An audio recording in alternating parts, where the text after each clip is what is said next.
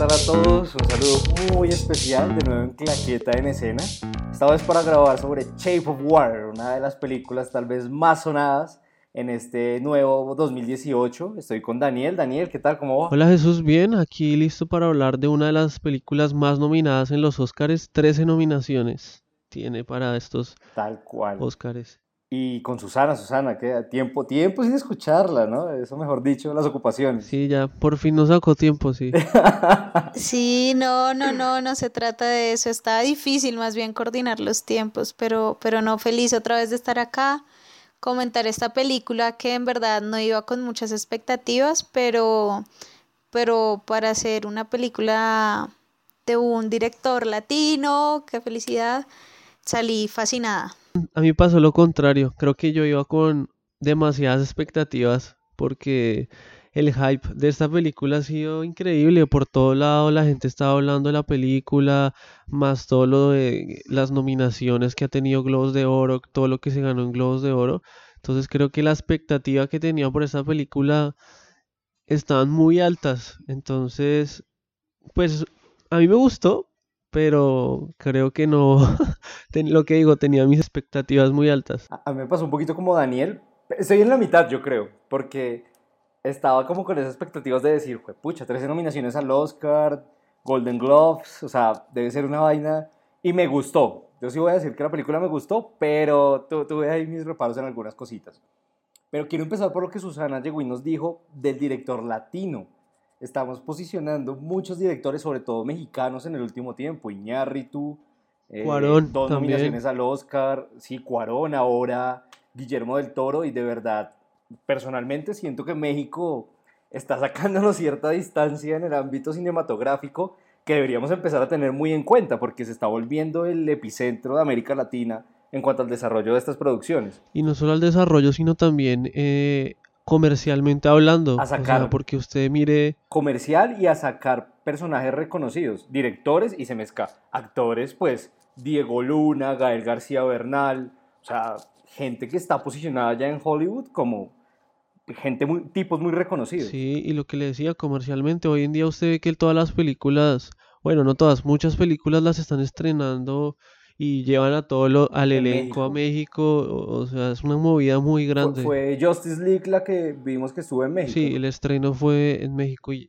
todo el elenco estuvo en México y eso fue la locura y, y, es algo a tener en cuenta como México como la potencia del cine en Latinoamérica. Y bueno, y Argentina también tiene lo suyo, no nos podemos estado un poquito, un escalón abajo diría yo, pero igual, usted que está allá, que vive en Buenos Aires y sabe cómo se mueve el cine argentino. Yo creo que la, la potencia del cine argentino es que la gente aquí quiere mucho a su, al cine nacional y lo apoyan mucho. Eh, y creo que es algo que no pasa tanto en Colombia. O sea, yo aquí veo a la gente que va y ve a las películas, cualquier tipo de película que saquen y, se llena y van y la ven. Y, en Colombia es muy difícil que, por ejemplo, lo vimos con el abrazo de la serpiente, que si no se hubiera quedado nominada en los Oscars, nadie la hubiera visto. Y, y, es que nadie la vio, sino que la volvieron a poner en carteleras por la nominación. Sí, yo recuerdo el año pasado que estrenaron una del ajedrez, algo del dragón, no, no recuerdo ahora, y Bogotana me pareció una nota imposible verla. Estuvo como en dos teatros.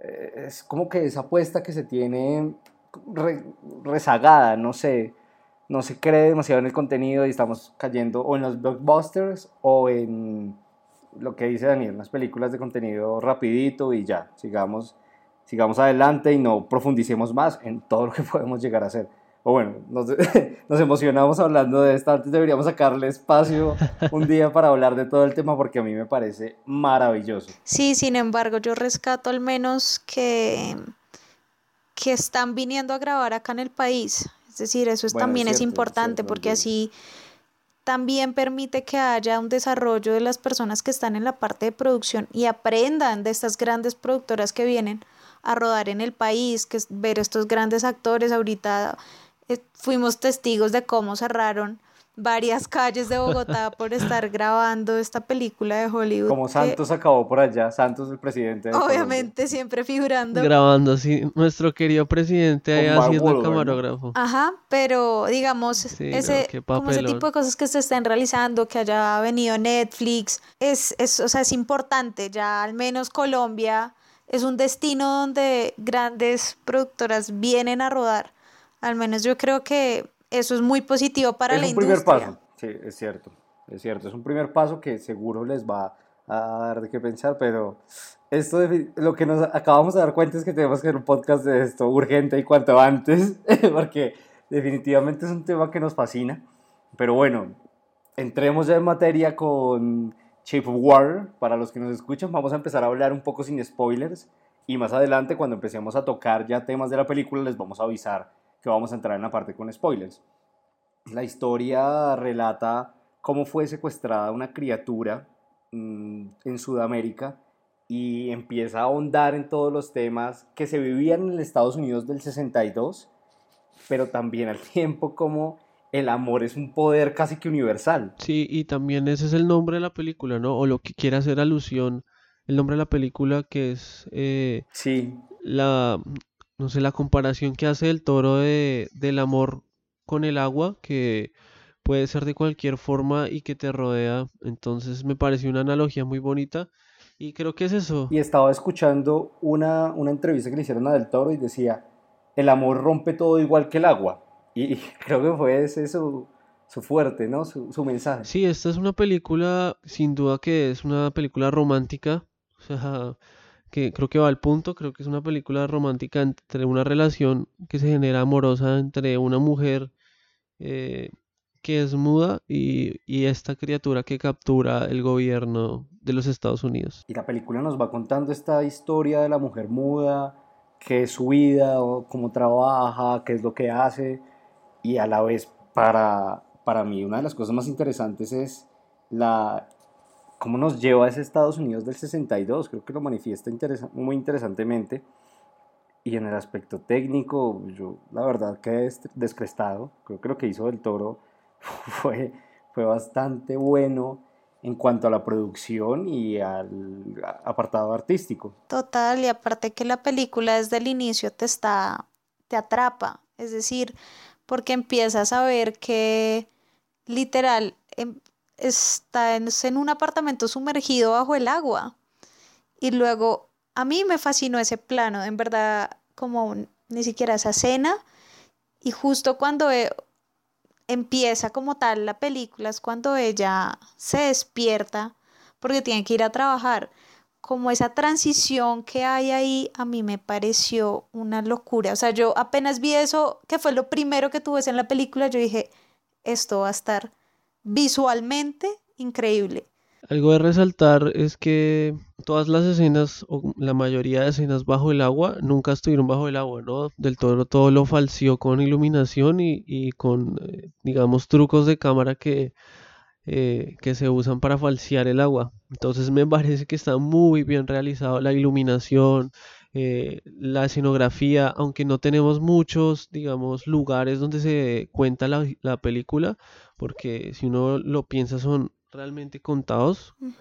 Es una película muy bien realizada, tiene en tanto maquillaje, los vestuarios, todo como que realmente te sientes en la época. Las actuaciones son muy buenas y la fotografía también es para para ¿qué? para resaltar. Sí, a mí me pareció una nota, la verdad, y el ritmo se va sintiendo, se va, se va sintiendo ese suspenso que te quiere contar del toro, eh, lo hace muy interesante y lo hace destacable también. Sí, yo creo que algo que también me gustó mucho de la película es que, por ejemplo, la protagonista es una mujer común.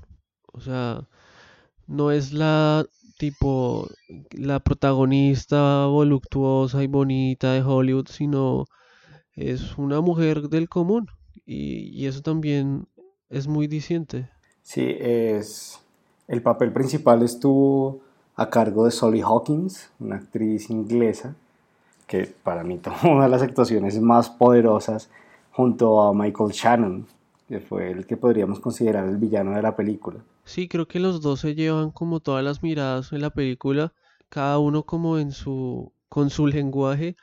Me gustó mucho, digamos, de este villano que, que el toro no es como un villano sin motivos o un villano como, no sé, Sí, ese villano plano que no tiene por qué estar haciendo lo que está haciendo. porque me gustó mucho que nos mostraran eh, la familia y como el entorno también de este man, como para en- entender un poco más, sí, entender un poco más como sus motivaciones y creo que esas escenas con la familia enriquecieron eh, mucho la, la película. A mí eso me impresionó mucho cuando mostraron las escenas con la familia. Tal cual. Y bueno, es- en este espacio que les hablamos un poco de lo que es la película, de lo que nos gustó, también quiero escuchar de ustedes las consideraciones antes de entrar al apartado de los spoilers y hablar ya a profundidad, a grandes rasgos, ¿qué opinan de la película? A mí en lo personal, lo que les comentaba al inicio, no soy, pues es decir, me vi la película anterior de Guillermo del Toro de laberinto del fauno. Cuando yo vi eso, pues no, de verdad que, que, que, que fue lo que acabo de ver, como que no entendía, se me hizo una película rarísima. Y yo dije, no, no vuelvo a ver películas de este director porque a mí en sí el tema, el tema también como de monstruos, hadas, así, como combinado con el realismo, no, o sea, como que a mí eso no me, no me, no me cuadra, no me gusta, no me atrae. Pero pues por lo que decían también ustedes, todo el boroló que hubo con esta película, incluso me acuerdo que vi eh, por Instagram un video de la actriz peruana Stephanie Cayo habla, llorando, o sea, esta mujer lloraba. Acabo de ver The Shape of Water, la mejor película del mundo, y la mujer lloraba y yo decía, no, no puede ser, me tengo que ver esa película. Y la verdad eh, me, me pareció muy buena. O sea, yo al final, o- o- obviamente hay pedazos en la película que uno dice, ¿qué es esto? ¿Es en serio? Me tapaba los ojos porque me daba como em, impresión ciertas escenas. eh, entonces, fue una película que a mí me hizo sentir muchas cosas.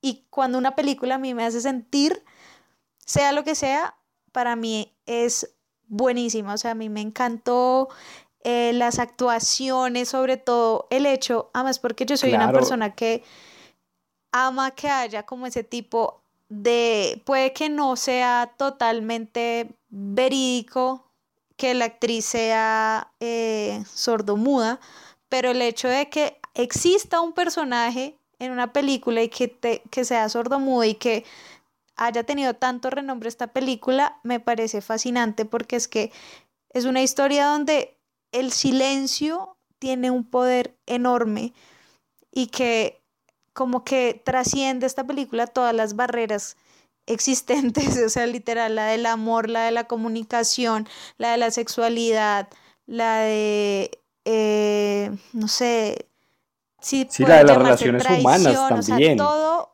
todos los temas universales que toca las lleva más allá Guillermo del Toro y yo por eso esa película me fascinó. Tendría que ver las otras que están nominadas a los Oscar para decidir cuál es mi favorita, pero a mí me gustó muchísimo. Si alguien después de la recomendación que acaba de dar Susana no la ve, no sé qué otro argumento hay que darle para realmente sentarse a ver Shape of Water, porque en pocas palabras le faltó decir que la amó. Entonces, yo creo que con esto podemos cerrar el la parte en la que hablamos sin spoilers y ya empezar a hablar en materia, porque tenemos como todas las ganas de empezar a contar qué fue lo que nos, nos pareció, nos gustó y qué vimos en la película.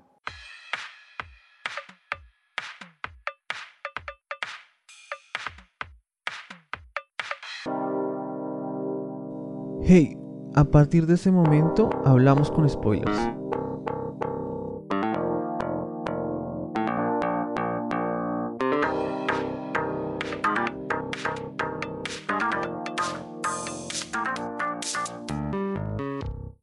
Bueno, y ya para entrar en materia de hablar con spoilers, eh, quiero decirles que estaba leyendo que la película y el monstruo de la película está basado en otra película que se llama Crea- Creature from the Black Lagoon del 52.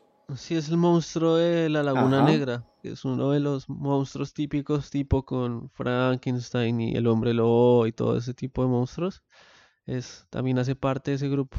Sí, y creo que una de las cosas que más nos llamó la atención, que lo hablábamos previo a empezar a grabar, era que el personaje y el monstruo es, eh, es como, ¿cómo fue que hablamos? Pintado, o sea, maquillado. Es puro maquillaje y no CGI. Ah, sí, es puro, es puro porque el maquillaje. mismo del toro, Es ah, Duke Jones, se llama el actor. como hablábamos con Daniel, fue el que también hizo, actuó en el laberinto del fauno. Creo que también él actuó en, en Hellboy, haciendo de, de ese monstruo que es muy parecido y que la gente creía que era como el mismo monstruo de Hellboy, pero no son monstruos diferentes. No, y es muy interesante que tenga su actor fetiche del toro, ¿no? Claro, ¿no? Y aparte que, el- que Guillermo del Toro le dijo a, a Doug Jones desde, el- desde, creo que desde que rodaban o terminaron de rodar la Laberinto del Fauno, como tengo otra en mente, quiere ser el monstruo, o sea, como que él ya tiene claro que la actuación que le brinda Doug Jones a estos personajes que él tanto ama, como son los monstruos, él le aporta vida, o sea, es decir, las habilidades que tiene este actor encajan perfectamente con lo que quiere transmitir Guillermo del Toro en cada una de sus películas. Estoy totalmente de acuerdo y se siente que Del Toro está evolucionando en lo que hace. O sea, yo recuerdo ver Hellboy, eh, laberinto del fauno, porque extrañas razones no lo he terminado de ver completamente, pero se siente una evolución en lo que quiere construir él y también una evolución en la actuación de Duke Jones. Es algo muy interesante que se va construyendo a partir de, de lo de que va pasando la película. Y para empezar a contarles un poco, y bueno, para los que se la vieron con spoilers, la película empieza, como decía Susana, con esta escena en el agua y nos va narrando la historia tan en silencio de este, eh, ¿cómo es que es? Espósito, se me olvida, eh, Emilia, ¿cierto? Emilia No, Elisa. Espósito. Elisa, Elisa Espósito, mismo apellido que la de Breaking Bad, ¿no? Que Gus. y, y empieza uno a sentir este tema de la comunicación, cómo se comunica ella con su amigo. Al principio yo pensé que eran esposos, pues uno dice, este es el que habla todo, el que maneja todo. Sí, total. Empieza a ver la escenografía del 62, empieza a ver al tipo este, al, al que personifica a Michael Shannon, que se me escapa el nombre ahora. ¿El amigo? de- No, el, el que está en el laboratorio, el coronel. El coronel S- Stickland, Sí, cosa- Stigland, y empieza a sentir muy fuerte que está en el 62.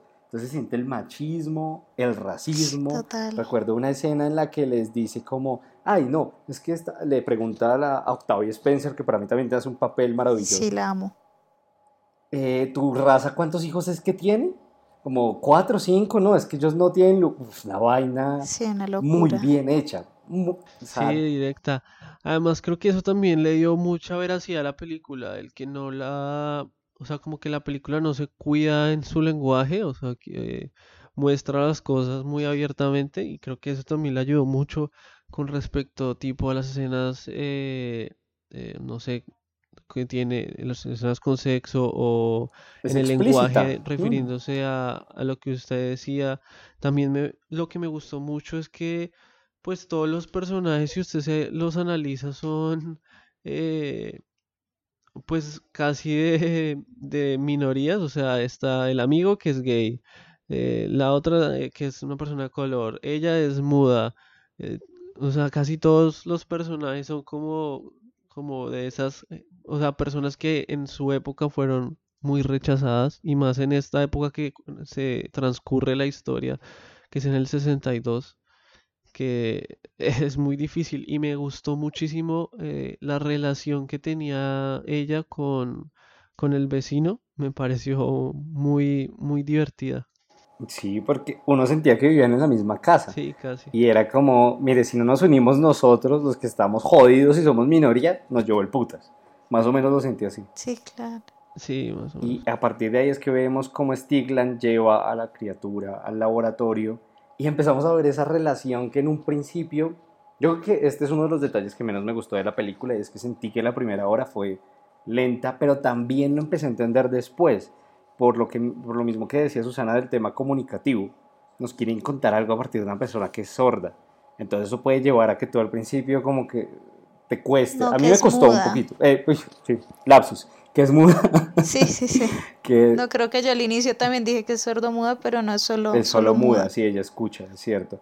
Y porque lo podemos ver en lo que le pasó en el cuello, las cicatrices que Yo por ahí tiene. estaba leyendo que Sí, eso que- era, eh, que decían que ella era, no era humana, sino que era una Sirena. sirena, sí, que por eso tenía esas Pero bueno, cicatrices. No nos adelantemos. no nos adelantemos Pues tendría final. sentido el final. Claro, tendría, porque sí, un final, uno de los finales más extraños. Pero empezamos a ver esta relación cuando ella, siendo la, la persona encargada de la limpieza, se empieza a interesar por ese monstruo que tienen allá metido. Y lo que decía Susana, cómo se puede comunicar no con el lenguaje. Y vemos la fuerza de la música. Se le empieza a poner Uy, música sí. Y es la única conexión que tiene la criatura casi que con el entorno y le encanta.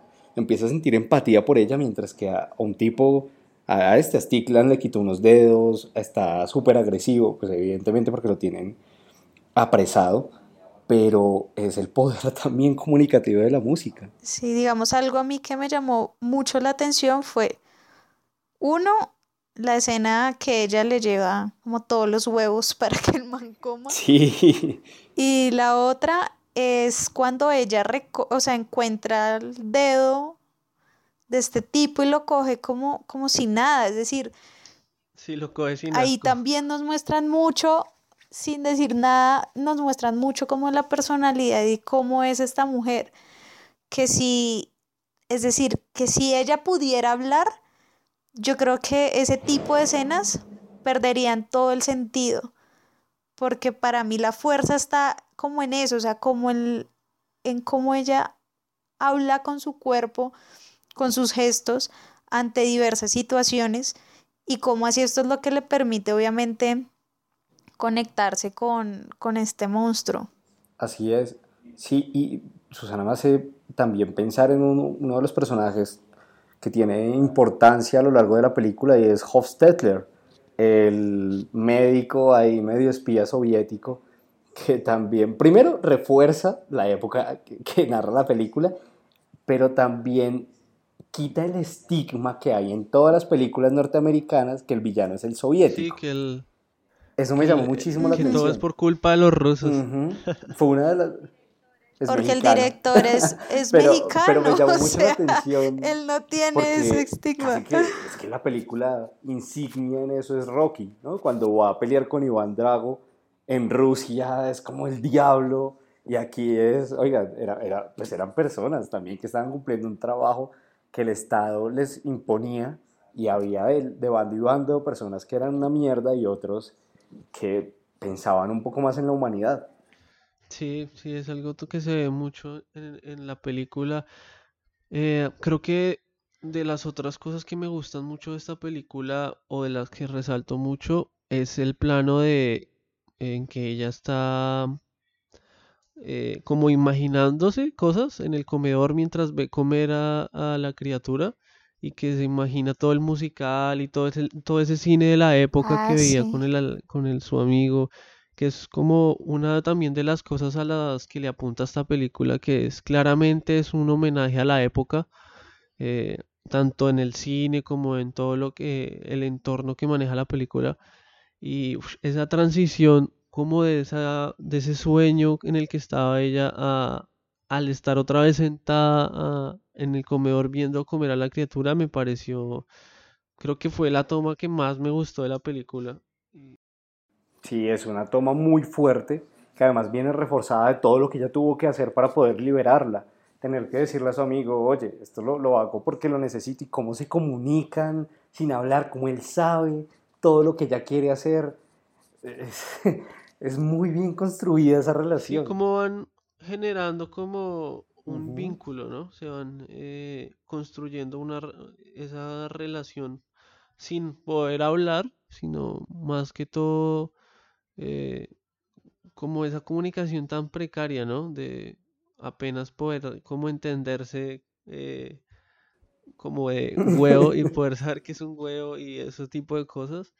O sea, me pareció muy interesante esa Yo parte. acá quiero decir que hay una parte que no creo que sí va mucho antes de, de esa escena que mencionaba Dani, que a mí el inicio de esa escena a mí me sacó, o sea, como que me sacó de la película por un momento. Yo fui con una amiga y le dije, no puede ser, la curó, maldita seas un dios, de verdad. Porque anteriormente, si no estoy mal, en la película vemos la escena que cuando, bueno, esta mujer logra sacarlo de este lugar con ayuda de ellos, utilizando, desviando las cámaras que le habían dicho que en ese lugar no los detectaban porque ahí era donde fumaban y las cámaras tenían un punto ciego. Ella se arma toda la logística porque saben que ella ya sabe que van, pues que lo van a matar. Entonces ella obviamente quiere ayudarlo y es cuando se pelea con, con su amigo bueno, finalmente lo convence, convence a la otra amiga, todo el cuento ya cuando están en, en la casa, o sea, que lo saca a este monstruo y lo lleva a un lugar y que tiene que tener ciertas características, el agua con ciertas sales, si no estoy mal, que le dice el, el científico este.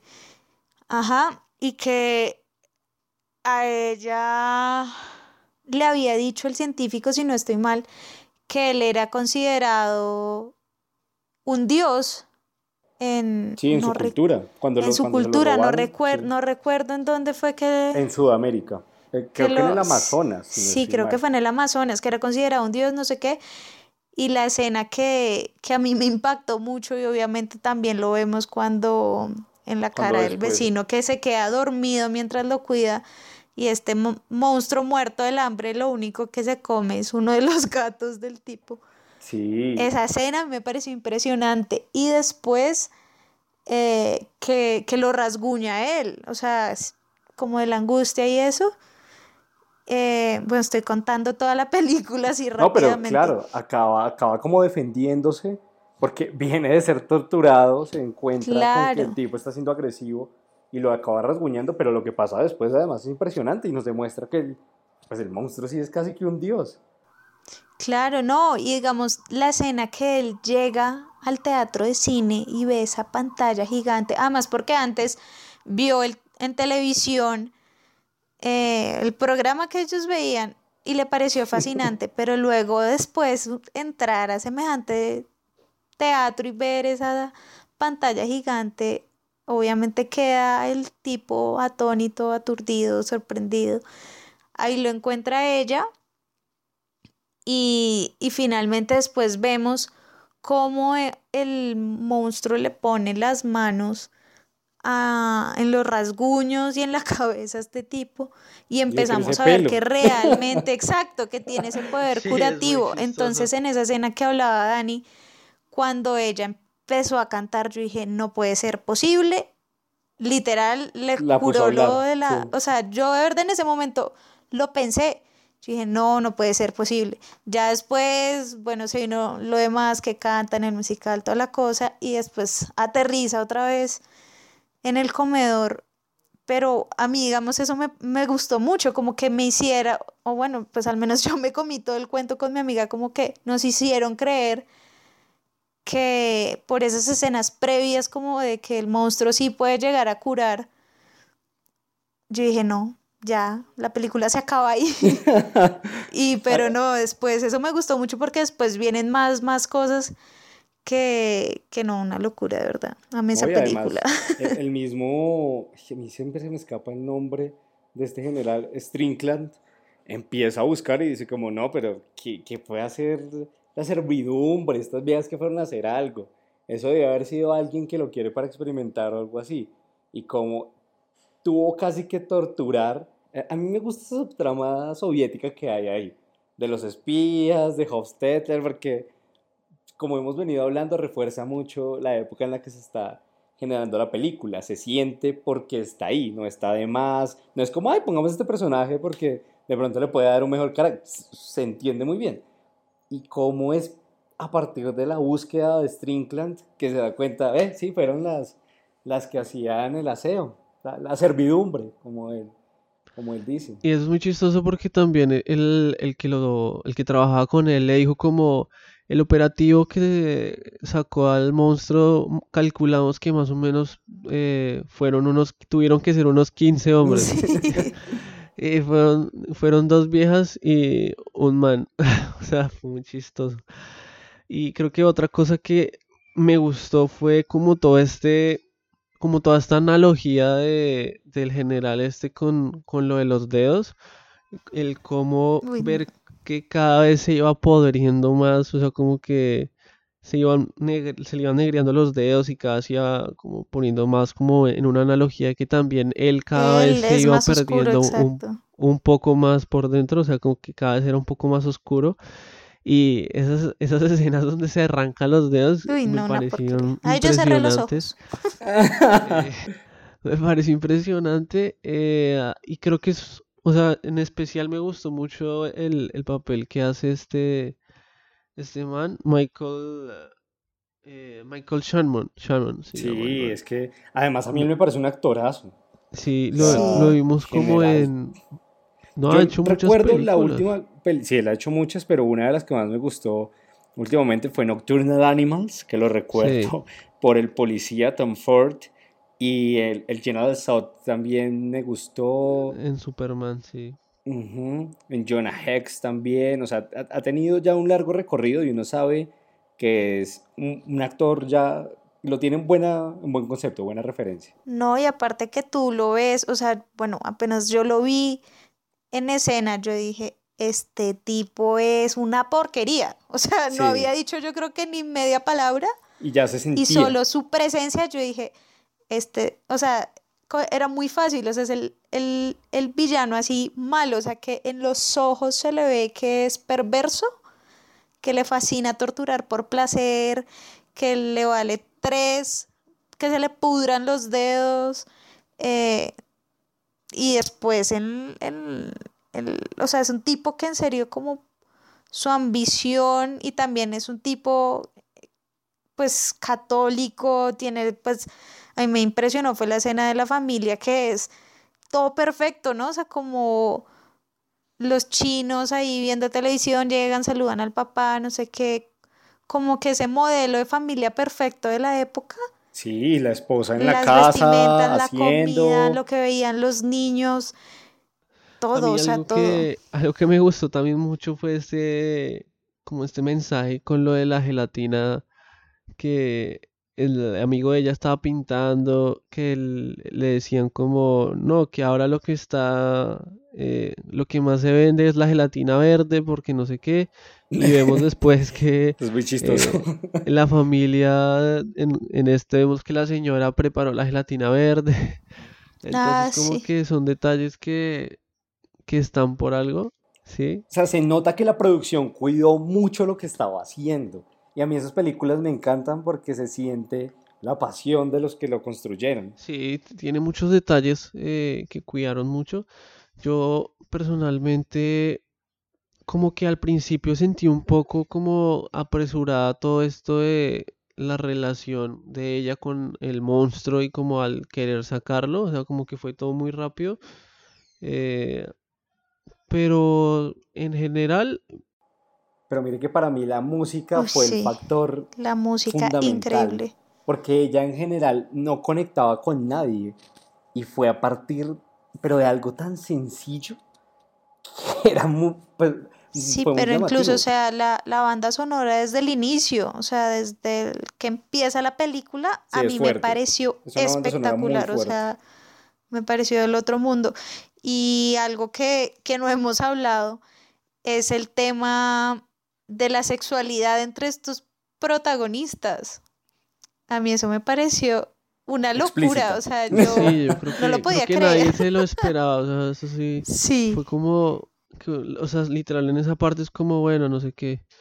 Estábamos en la escena que está en latina con el, el este y ella se sale y como que se queda pensando y se devuelve y se embola y yo realmente estaba como, ¿qué mierda estoy viendo? O sea, no me podía, o sea, no podía.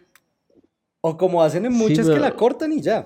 es como, pero a mí eso me encantó, pues o sea, porque de verdad, yo creo que al menos todos los que estábamos en cine quedamos como, ¿qué carajos? ¿Qué vamos a ver ahora?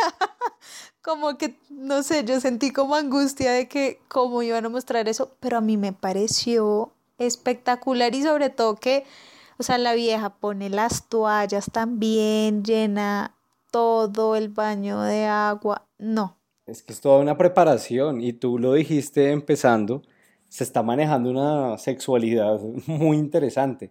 Pues haciendo un pequeño paréntesis, está, veíamos ahora que un tipo, en, creo que fue Tumblr o algo así, en- en alguna red social, diseñó un dildo basado en, en el pene del monstruo y ya vendió 20 y dijo como que esto es un buen negocio, tanto que hasta Guillermo del Toro lo vio. Entonces sí queda como un referente. Y eso hace que una película tenga No, más incluso potencia. la amiga Zelda, que pues es interpretada por Octavia Spencer, le pregunta, o sea, ¿cómo? O sea, ¿cómo? cómo? Explícame porque no entiendo. Yo no le vi nada. Y a mí eso me pareció increíble, o sea, una conversación de amigas hablando de algo tan íntimo y, y exacto, que, que no sea solo cuestión de que lo percibe el público, la audiencia, viendo la escena de qué carajos, sino que también la mejor amiga es como, no puede ser, ¿cómo es eso posible? Entonces, Sí. que eso haya trascendido como a la lo- realidad de la película, para mí fue una locura. Y eso es de las cosas más interesantes, llevar esa construcción cinematográfica a sensaciones del mundo real. Creo que eso es lo que más impacta a la hora de, pues, del cine actual. Creo que es una de las cosas que más motiva también a la gente a ver y que más reconocimiento le da a las películas. Total, yo eh, también quería resaltar una cosa que me impresionó, fue cuando vemos que este, no sé, el, bueno, el villano, este tipo, está literal teniendo relaciones sexuales con su esposa y le dice que se calle, o sea, el man está, no quiere que ella hable y después va y llega al laboratorio y le pregunta a esta vieja como, tú no puedes hablar, ¿no? Tú ni puedes gritar y yo, no, Dios mío, la violó, la va a violar. ¿En La- qué momento Sí, la es va a una escena violar? fuerte, es una escena fuerte. Sí, es terrible. Y, y que de verdad yo sentí miedo, me sentí intimidada por el, por las palabras y cómo lo dijo. Y Yo, en serio, yo estaba angustiada. Yo toda la película le decía a mi amiga, la va a violar. En este momento la va a violar. Yo de verdad dije, la va a violar. Porque es que fue como tan contundente. Y incluso pues ella, ella se asustó y Sí, ya después lo que me gusta es que se asustó, pero no se dejó intimidar lo suficiente, que después tiene su forma también de, de, digamos, cuando la interrogan y eso, como que le empieza a echar y a decir un montón de vainas, obviamente, pero, pero en lenguaje de señas que el tipo no tiene ni idea qué está diciendo y, y le desespera. Pero a mí eso también me, o sea, ¿cómo será que hasta ese tema tocó la película? El acoso, o sea, a mí me parece que la que película eso- toca Sí. todo, sí. Y que se siente muy fuerte en, un- en esa época, sobre todo la, la escena de este general con la esposa me parece bastante cruda y es como, pff, no, no tienen derechos las mujeres. Y bueno, que el final, que medio lo tocamos un poco antes, pero extraño, ¿no? Yo también leí la, la teoría de Daniel, que lo que ella tenía no era una herida, sino Además, porque en la película, Y por eso no podía la hablar y por eso se pudo ir con él. que a ella la encontraron fue al borde de, de un En un pantano, pantano. cuando era una bebé o una cosa así, que era, era huérfana y que la encontraron al borde de un pantano. Y pues, pues siendo una película de Guillermo del Toro, realmente no me parece una teoría descabellada. Eh, A mí tampoco me sorprendería. No, incluso en la escena del baño que lo inunda, o sea, duró mucho tiempo en el baño, o sea, bajo el agua, pues, más de lo normal.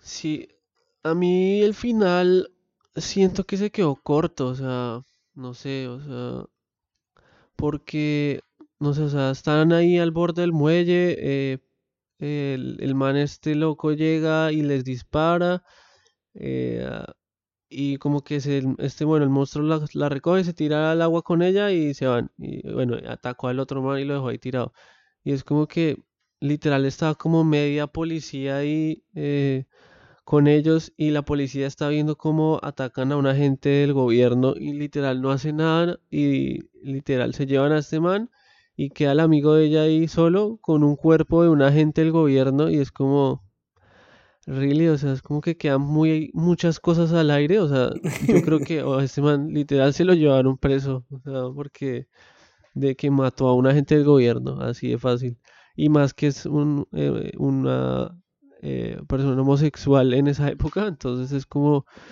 que se Haber Sí, yo creo, o sea, pensándolo así, dicho, que debió Alan ser, Turing. debió ser así. Obviamente sabemos que no, porque él, él al final es el que narra un poco La eh, historia. eh, co- la historia. Pero entonces ese tipo de cosas como que al final lo sentí muy abrupto, o sea, como que ¡tum! de la nada se acabó la película. Eh, no me, no me gustó tanto es el final, pero, pero en general la película me parece buena. Eh, creo que sí tiene mucho, eh, lo que hablaba, que tiene mucho hype. O sea, para mí es muy buena, pero no sé si, pues, 13 nominaciones al Oscar, no sé si se, las merece todas. Sin lugar a duda, creo que se va a ganar mejor director, eh, pero no creo que se vaya a ganar mejor película. Puede que me equivoque, pero creo que no se la va a ganar. Eh, puede ganarse muchos otros, pero creo que no se va a ganar mejor película. Entonces, no sé qué opinan ustedes. Pues yo quiero opinar, digamos, respecto al final, que también sentí como la angustia con el personaje, porque hay un momento en que es que me gusta que me hagan creer las cosas en la película y que después los siguientes puntos de giro o el clímax me sorprendan. Y a mí me pasó mucho con esta película, lo que les decía, cualquier cosa que yo decía, todo me lo hicieron creer, que la iban a violar, que el tipo sí lo, se había muerto, o sea, yo pensé que en verdad se había muerto porque, como les dije, vi el video de Stephanie Cayo llorando de la película y yo dije, no, ese monstruo se muere ahí, aquí lloramos todos. Y yo estaba sí, preparada sí. para llorar, yo literal, momento yo dije, en cualquier Si se momento hubiera muerto ahí, hubiera sido la muerte más, o sea, desaprovechada en la historia del cine. No, O pero sea, pues, o como- sea, es la muerte más sencilla en la historia. Como van a- todo lo que pasó el monstruo para que el man frente al ya donde va a saltar le dé un tiro y lo mate. Ya así un tiro, ta, y ya, sí, acabó. pues no sé, cualquier cosa podía pasar, o sea, No, yo no lo obviamente, todo es posible. Además que eso, es- eso es- nos quedó claro en la película. Y me sorprendió aún Toro más que le disparara a ella. Si me entienden, como que yo dije, bueno, acá lo matan a él, pero yo dije, pues obviamente ya vimos las cosas cura, eh, no sé, de exacto. Sí, las capacidades Y curativas yo dije, no, pero pues esta mujer es humana, ya murió ahí. Y yo dije, no, o sea, la madre que el man viva y ella no. Y ya después, o sea, como que me gustó eso, como ese detalle y obviamente como el- la cosa fantástica que, pues ese toque de fantasía que estén debajo del agua, que el tipo la bese y que ahí ella logre respirar por las cicatrices, esas como si fueran... ujú. A mí eso, meta- o sea, a mí me gustó como metafóricamente, como para el cierre, como el romance y todo, o sea, me pareció muy lindo, la verdad. No, y que vuelve a todo este inicio de el poder del amor y la relación que tiene con el agua. El agua es a caudales, se lleva todo lo que está a su paso y creo que esa es la gran referencia que tiene del Toro en esta película. El amor también puede hacer eso independientemente de todo lo que sea, todas las circunstancias, se puede construir algo que tiene mucha fuerza. Creo que ese es el gran mensaje, a pesar de que como, como yo dije antes, me encanta que esta película tenga mensajes así que nos va tirando. Ta, ta, ta, me, me fascinó por eso. Me gustó por muchas cosas.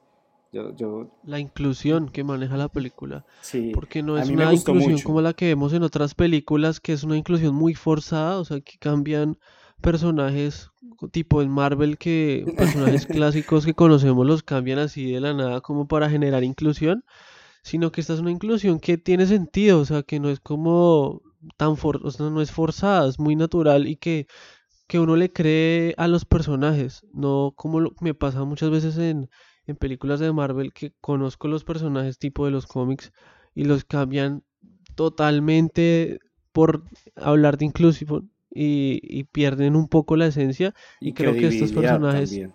sí O sea, exactamente hasta creo el que monstruo, el personajes monstruo Sí. es latino. Sí, O ¿no? Y sea, el, te- el mismo monstruo. Tenemos todo. Uno se siente, siente alguna relación, ¿sí? O sea, tiene características humanas muy bien desarrolladas y creo que eso es lo que la hace más interesante. Bueno, entonces, después de todo esto que hemos hablado de la película, opiniones, calificaciones. Yo, yo creo que estoy en la mitad de ustedes, porque a mí, a mí me gustó mucho. No la llevo a- al nivel de Susana porque quiero ver más antes de dar un juicio de valor de si esta es la mejor. Pero tengo que admitir que me gustó mucho porque tiene muchas cosas maravillosas. Lo único que con lo que quedé cojo es que la sentí un poco lenta al principio, pero después la película me va demostrando por qué es así. Pero en general, uff, cuatro y medio, pero sintiéndome mal por no darle más. A mí la película me gustó, o sea, creo que lo que les decía, que tenía muchas expectativas por tanto que se ha hablado de esta película eh, a todos los niveles, se ha hablado, como decía Susana, actores en televisión, en redes sociales le han dado mucho boom, eh, más lo de los premios que ya se ha ganado, mejor director, eh, para Guillermo del Toro los Globos de Oro. Creo que desde el laberinto del fauno, quizás también hasta Pacific Rim, es la mejor película que ha tenido del Toro en, lo que ha hecho hasta ahora. Y fiel a, a su estilo, a su amor característico por estos monstruos que son tan diferentes que él, él nos muestra. Yo creo, lo que les decía, no creo que se vaya a ganar a mejor película porque hay, he visto otras películas que están nominadas en la misma categoría que creo que se lo podrían estar ganando, pero creo que es una de las más duras candidatas a ganárselo. Entonces tendremos que esperar a marzo a ver qué pasa en los Oscars, a ver cuántos de estos 13 nominaciones se lleva. Yo en lo personal le doy un 4-2, 4-3 más o menos, por lo que no me gustó el final y, y hay cosas de la historia como tal que no me terminaron de convencer, pero realmente es una muy buena película que vale mucho la pena ver, que si la pueden ver en cine, no lo duden, tienen que vérsela en cine. eh, a nivel de fotografía, iluminación, vestuario, las actuaciones son increíbles y, y tienen que realmente darle la oportunidad a esta película. Y bueno, yo han podido notar en este podcast todo mi entusiasmo por esta película. Obviamente le doy un 5. No sé, espero que le vaya muy bien en los Oscar, pero no les puedo hablar referente con otras porque sinceramente no las he visto todavía. Pero, pero no, para mí es una película muy completa. Aparte que, que comparto como ese orgullo latino de que tenga tantas nominaciones, que sea Guillermo del Toro el que, mejor dicho, el creador absoluto y protagonista de esta película, porque nos transmitió todo lo que es él y trascendió en la película, llevó más allá todos los temas universales, como ya les hablé anteriormente. Entonces, pues por eso yo les digo que véansela, no se dejen llevar que porque hay un monstruo o como, ah, esa película qué. No sean como Susana. No sean como Sí, Susana. sí, la verdad, no, no entren con mis expectativas así, o al menos si entran así que salgan igual de felices como yo salí, pero, pero sí, por favor, véanla, nos comentan, por favor, cómo les parece, si creen que exageré, o con quién del, de mis otros dos amigos están de acuerdo. Pero lo cierto es que después de este podcast, mejor dicho, queremos que vean la película, que nos cuenten qué les pareció, también que a partir de lo que escuchen, de lo que hablamos aquí, digan, ve, yo también creí esto o no, definitivamente esto, esta gente enloqueció, pues, esto no pasó. Entonces, que, que también nos digan, nos compartan sus opiniones. Mm, Esta es de la primera de las películas nominadas al Oscar que vamos a hablar. Vamos a tener también más podcasts a partir de todas las películas que están saliendo, contenido de altísima calidad. Es un poco triste que a veces a América Latina lleguen tan tarde. desde- Todo tan tarde, sí. Sí, desde que se estrenaron, pero bueno, lo que hay es opciones ahora para verlas. No voy a promover ningún tipo de, Porque no nos pagan todavía, dónde, entonces no. ajá, o algo más, pero todo el mundo eh, aficionado y fanático al cine sabe por dónde se pueden ver las películas, eso ya no es ninguna ciencia. Entonces, nada, queremos que, que la vean, que nos sigan, nos pueden escuchar por Spotify, iTunes, iBox, Audioboom, Speaker, eh, ahora hay uno nuevo, ¿no? Radio, ¿cómo es que? Radio Public también estamos en Radio, Radio Public. Public, desde Facebook también nos pueden comentar lo que les parece, En YouTube. en Instagram. O sea, no tienen dicho, excusa para no YouTube, o sea, oírnos. Sí. no tienen por, tal cual, no tienen por dónde escucharnos. Eh, un placer hablar de estas películas, de verdad, poder compartir nuestra opinión, lo que creemos. Y bueno, nos escuchamos en un próximo episodio de Claqueta en Escena. Un abrazo a todos. Hasta el próximo episodio, hasta luego. Chao, qué rico acompañarlos de nuevo.